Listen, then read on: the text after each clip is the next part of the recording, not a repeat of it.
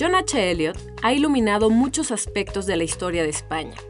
En su obra hay un impulso desmitificador, una búsqueda rigurosa de la exactitud y un esfuerzo por comprender y explicar la complejidad de los mecanismos históricos.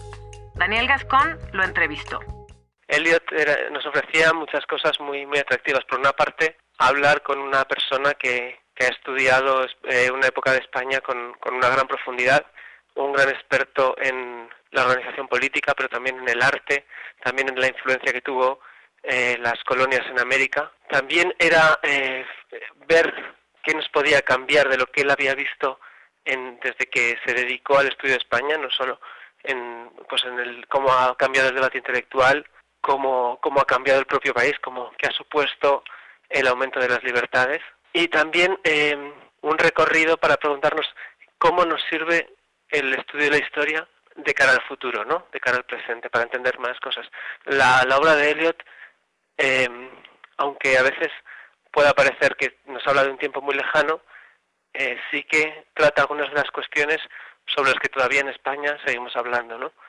Una de las ideas que me gustaba tratar con él era por una parte eh, la idea del excepcionalismo español no durante mucho tiempo se, se decía no que España tenía era un país que no se podía comparar con los países de su entorno que tenía como una especie de historia oscura y negra no yo creo que una de las cosas que, que el trabajo de, de Eliot que hay una constante es eh, la desmitificación de esa idea de la excepcionalidad española no España es excepcional pero como todos los países lo son no es un país marcado por una especie de fatalidad. ¿no? Otra de las cosas que me gustaba hablar, hablar con, con Elliot es una tensión que ha habido en España y como en, pues como también en Gran Bretaña, ¿no? entre la unidad y la diversidad. ¿no? Cuando se ha contado la historia se hablaba mucho del, del Estado-Nación. ¿no? Él dice que el Estado-Nación ahora sufre unas presiones, por una parte el de los pequeños nacionalismos y por otra parte también el, la idea de las organizaciones supranacionales. ¿no?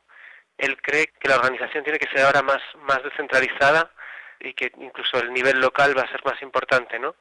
Como una forma de incluso de afrontar la, esa, esa especie de mayor conexión que da la globalización, ¿no? Al mismo tiempo. Él no habla nunca de una predeterminación, ¿no? Habla de la complejidad de los procesos históricos, de cómo hay que analizar muchos más factores, de la importancia también del papel que puede tener la cultura política o, o los individuos, ¿no?